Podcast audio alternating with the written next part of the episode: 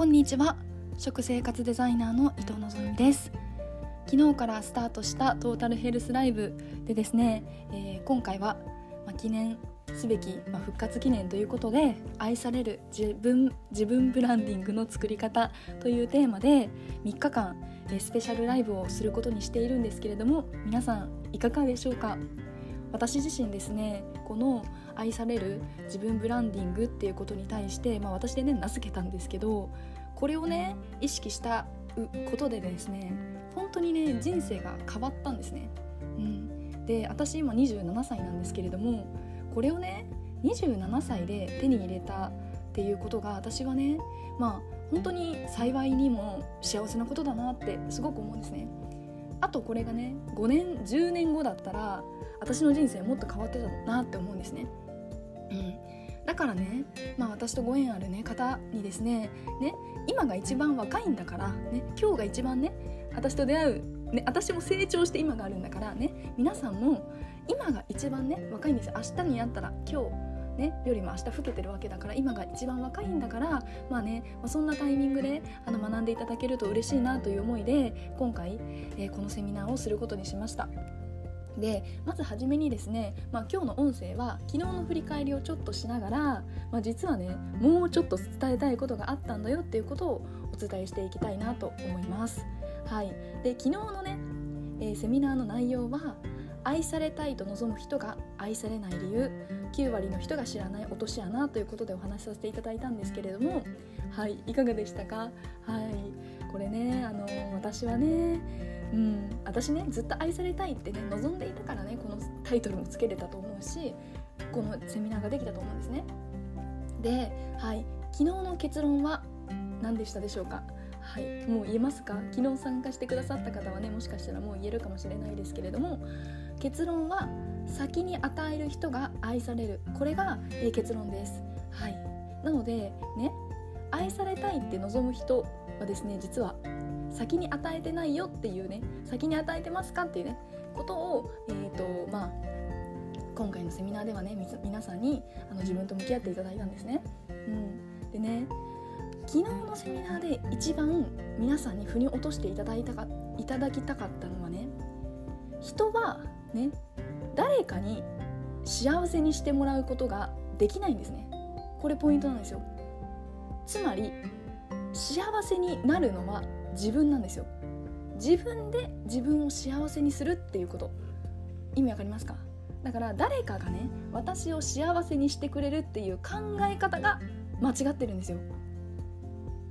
これ分かりますかね？愛されたいって望んでる人は誰かに何かをしてもらう、ね、愛をもらうとかプレゼントもらうとか、ね、そういった行動をしてもらうから私幸せなんだっていう考え方がね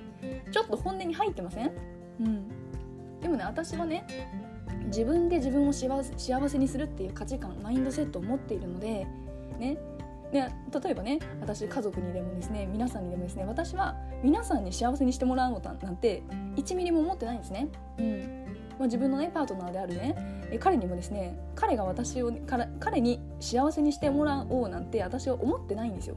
うん、でもねこういう考え方をねしているとね何が起きるかなんですよ。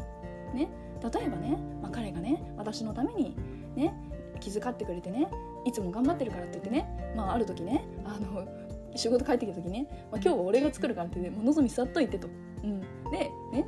せっせとねご飯作ってくれたんですよ。ね料理もねそんな上手じゃない彼がですね、まあ、料理作ってくれたんですね。うん、でねまあねそんなにねあの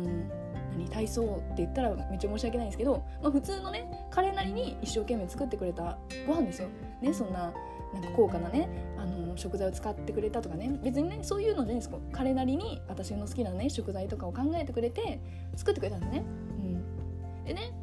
私はねこれをしてくれた時にねすごい嬉しかったしあ愛されてるなって思えたんですよね。うん、でね私は自分で自分を満たせるけどこうやってね自分のことを思って行動してくれる人がいるって思うだけでね私はそのね行動をねより大きくありがたいなと思って、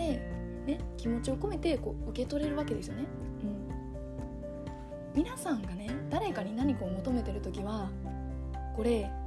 欲求度って言ったら満たされる度合いっていうのがね少ないんですよ。なぜなら私はこれしてほしいこれしてもらって当たり前みたいな考えがねちょっと入ってるからですよ。はい。じゃなくてね別に私はあの自分で賄えると。でもね。その上でいやいやもしよかったらこれ使ってとか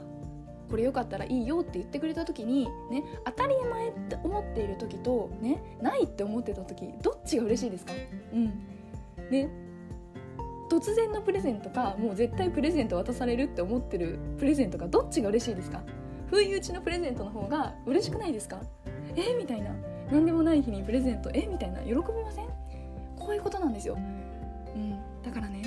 の愛のハードルっていうのあ受け取るハードルを低くしとくあのもうない前提でいた方が幸せになれると思います。私ねない前提でいるからね。みんなから応援されたりとかライブ来てくれたりとかね。うん。のぞみ応援してるよって言ってくれた時にねもうやっぱ泣けるぐらい嬉しいし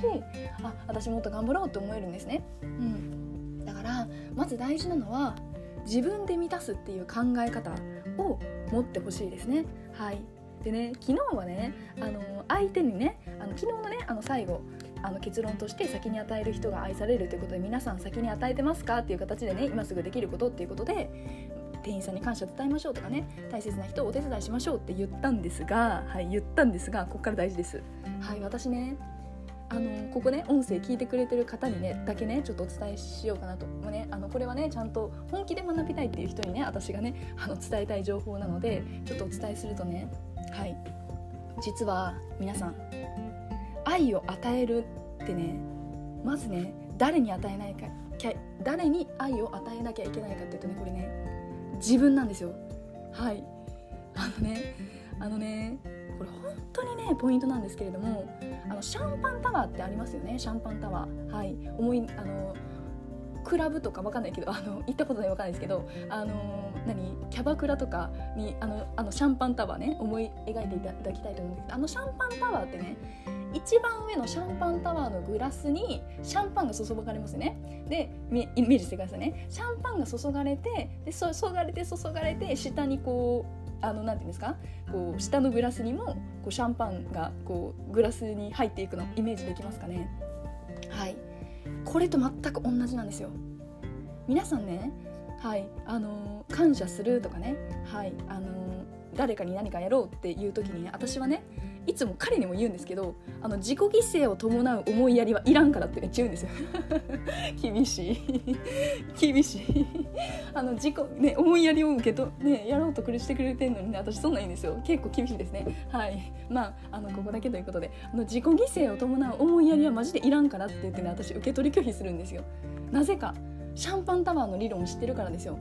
うん、彼ね結構優しいんですよ。だからねうんと、自分はいいからのぞみなんかこれやりとかってね何気なく言ってくれるかタイプなんですね。で私ねすごくまあ嬉しいなと思うんですけどあのね私は彼がねそんなね なんかね切り詰めてやってんのにプレゼントなんか別に受け取れないじゃないですか、うん、でもこれで言うとね今の例で言うとまずねシャンパンタワーのね例で言うと一番上のグラスこれがね自分のグラスなんですよ。でこの自分のグラスにね愛を注ぐ、ね、自分が満たされる。自分が幸せだ、うん、自分が、ね、例えば経済的にも自分の生活ができるとかね。自分の趣味できるとか。自分に時間があるとか、ね、そういう自分が満たされた状態で溢れた水で。ね。溢れた水で周りに感謝や思いやりやねプレゼントしないといけないんですよ。でねちょっと例出出させていただくとね。皆さんじゃああのね、毎月お給料入ってきてくれてる入ってると思うんですけど、ね、じゃあ今月ちょっとコロナやから、ね、今月だけちょっと給料半分半分にさせてくださいと、ね、会社から言われてもしゃあないとじゃあ、ね、例えば月20万円もらってた人がね今月はもう10万円で暮らしてくださいって言われた時にね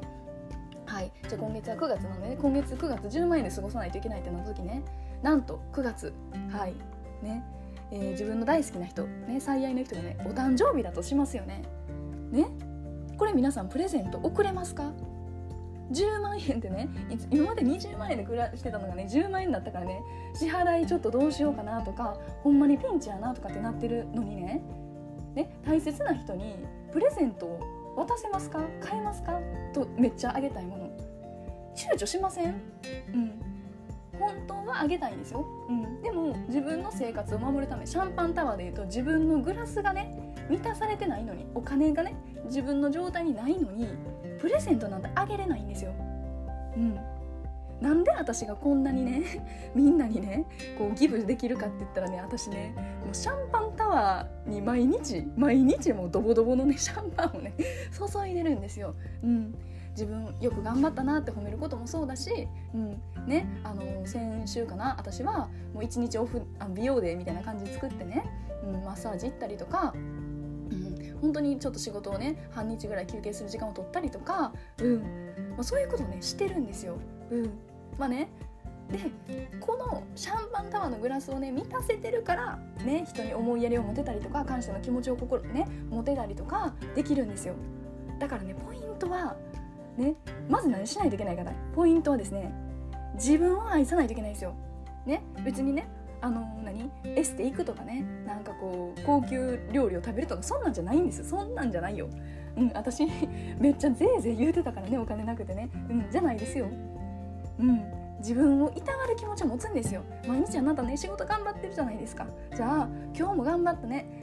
ね。まあ、自分よく頑張ったねって自分に言ってますか？うん。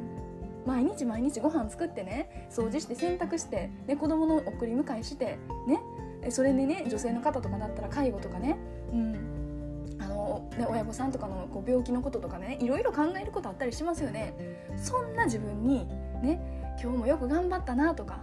うん、私頑張ってるねとか、うん。ね、たまには休憩した方がいいねとかね。そんな愛のある言葉を皆さんは言ってますか。うん。あのね言わんとダメですよ。私本当にねあの自己犠牲を伴う思いやりはいらんって言ってますけどあのね受け取れないです。うん、お金ない人にね。ね。私誕生日やからって言ってね。で今の例で言ってね10万円しか今月ないって言われてる人にね誕生日プレゼントでねじゃあヴィトンのバッグもらったら私受け取れますか？嬉しいですよ。ヴィトンのバッグね。もらったらね自分では買えないからね。そんなね高いのね買えないからヴィトンのバッグをもらえるっていう事実は嬉しいけどね。そんな生活カツカツの人からヴィトンのバッグ受け取れますかね？うん。自己犠牲を思自己犠牲を伴う思いやりは相手を幸せにしないんですよ、うん、だから自分を自分で満たしてください。で自分で自分を満たすことでねシャンパンタワーのグラスにねあのシャンパンが注がれて溢れて溢れてそこから人に与えられるんですね、うん、だからポイントはねまず自分を愛してください。うん。